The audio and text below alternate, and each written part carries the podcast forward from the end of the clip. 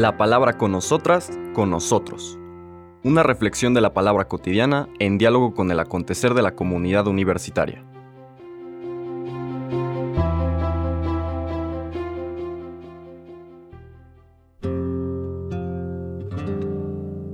Hola, buenos días. Bienvenidas, bienvenidos a la palabra con nosotras, con nosotros. Hoy retomamos el Evangelio según San Marcos propio de este momento del tiempo ordinario. Vamos a leer del capítulo 10 los versículos del 28 al 31.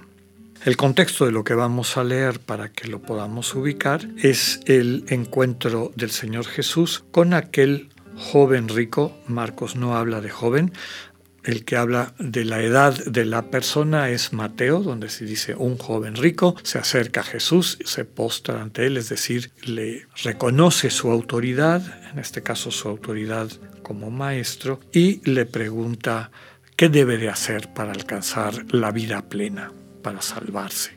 Ya conocen ustedes el relato, el Señor enumera lo que son los mandamientos, pero sobre todo los mandamientos de relación con los hermanos y las hermanas, y el eh, joven le, o este hombre, en el caso de, de Marcos, le contesta que lo ha hecho desde pequeño. Hay una frase muy bella ahí donde dice que el Señor lo mira con amor y le dice, te falta una cosa, entregues todo eso que tienes, libérate de todo eso, conviértelo en una oportunidad para amar, para dar vida a los demás y después así, con ese corazón libre, ven y sígueme.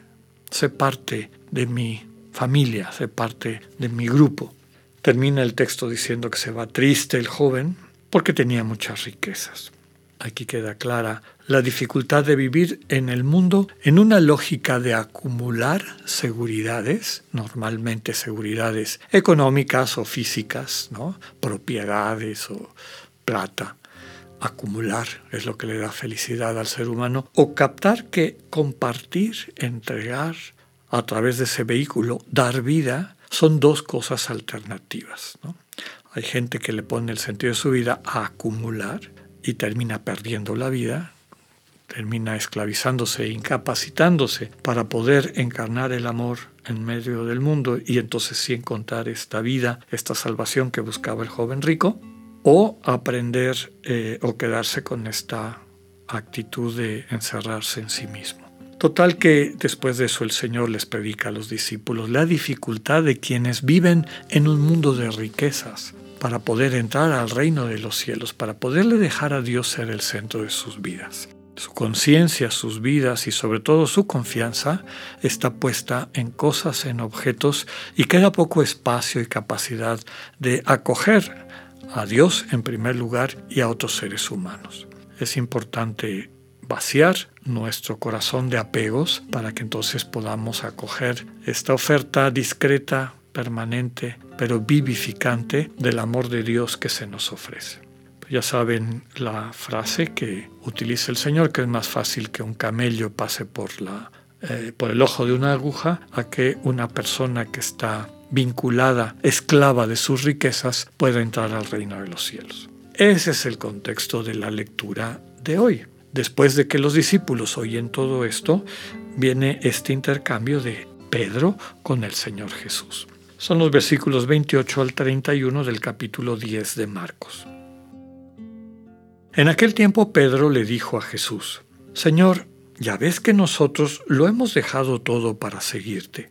Jesús le respondió, Yo les aseguro, nadie que haya dejado casa o hermanos o hermanas, o padre o madre, o hijos o tierras, por mí y por el Evangelio, dejará de recibir en esta vida el ciento por uno en casas, hermanos, hermanas, madres, hijos y tierra, junto con persecuciones, y en el otro mundo la vida eterna. Y muchos que ahora son los primeros serán los últimos, y muchos que ahora son los últimos serán los primeros. Palabra del Señor.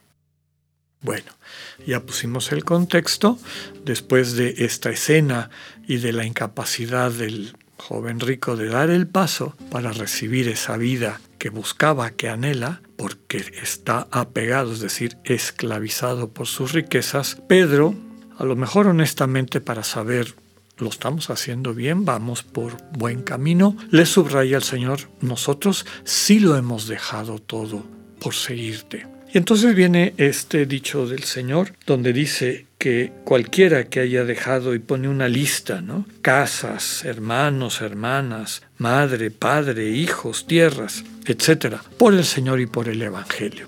Llama la atención que Él dice que todo quien haya hecho este acto de entrega, no es renuncia, es entrega, poner todo esto en las manos de Dios para reconfigurar la vida desde la vocación de Dios que nos permite entender que todo lo que tenemos son oportunidades para amar, no para acumular y alimentar el ego, va a recibir el ciento por uno, ciento por uno en casas, en hermanos, en hermanas, en madres, hijos y tierras, Llama la atención algunos exegetas que en la segunda lista, esto que vamos a recibir al ciento por uno, si todo lo ponemos al servicio del Señor y del reino, no hay padres. En la segunda lista dice que recibiremos casas, hermanos, hermanas, madres, hijos y tierras. La figura de padre desaparece. Desde luego que detrás de eso está el subrayar, que es uno de los temas fundamentales de, este Evangelio, que la paternidad definitiva es la de Dios. Dios es este buen Abba, este papá, que en su cercanía y en su relación con nosotros le da sentido a nuestra vida y la lleva a plenitud. Pero junto con este Abba que recibimos, cuando nos vinculamos al Señor Jesús, pues vamos a experimentar que el mundo no es el mundo pequeñito de mi familia, mi mamá, mi papá, mi hermano, mi hermana, sino toda la humanidad. Somos hermanos, hermanas, podemos ser este también acompañantes en la figura de madre o padre de los demás en este sentido de eh, percibirnos como parte de, un, de una realidad más extensa que esta imagen restringida de la familia. Y en otras ocasiones hemos dicho que la familia nuclear no es propiamente un referente cristiano, es precristiano. Para el cristiano la familia sin dejar de lado la importancia de la familia nuclear, papá, mamá, sus hijos y eh, los parientes de sangre, es mucho más extensa. Y desde el criterio del reino, esta apertura a los hermanos y hermanas, en particular a los más necesitados, tiene preeminencia por los vínculos, eh, sobre los vínculos de sangre. En fin, quien se vincula al Señor Jesús tiene o recibe, descubre que tiene muchísimas más casas, muchísimos más hermanos, hermanas. Podemos decir, el mundo es su tierra y todos los seres humanos son sus parientes.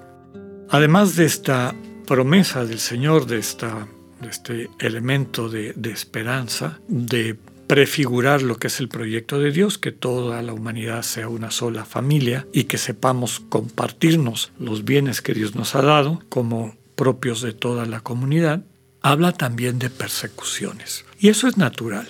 Quien ve al mundo desde esa perspectiva, quien subraya que el amor no se termina en las fronteras de la familia inmediata, quien empieza a vivir desde un referente de solidaridad con todas las personas, en particular con los más necesitados, e invita a otras personas a hacer lo mismo, pues es natural que encuentre incompresión e incluso persecución.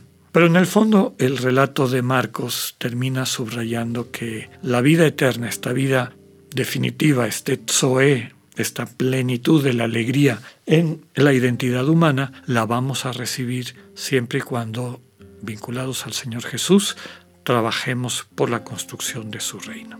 Que nos permita entender este misterio y poderlo vivir a plenitud. Que así sea, que tengan un buen día, Dios con ustedes.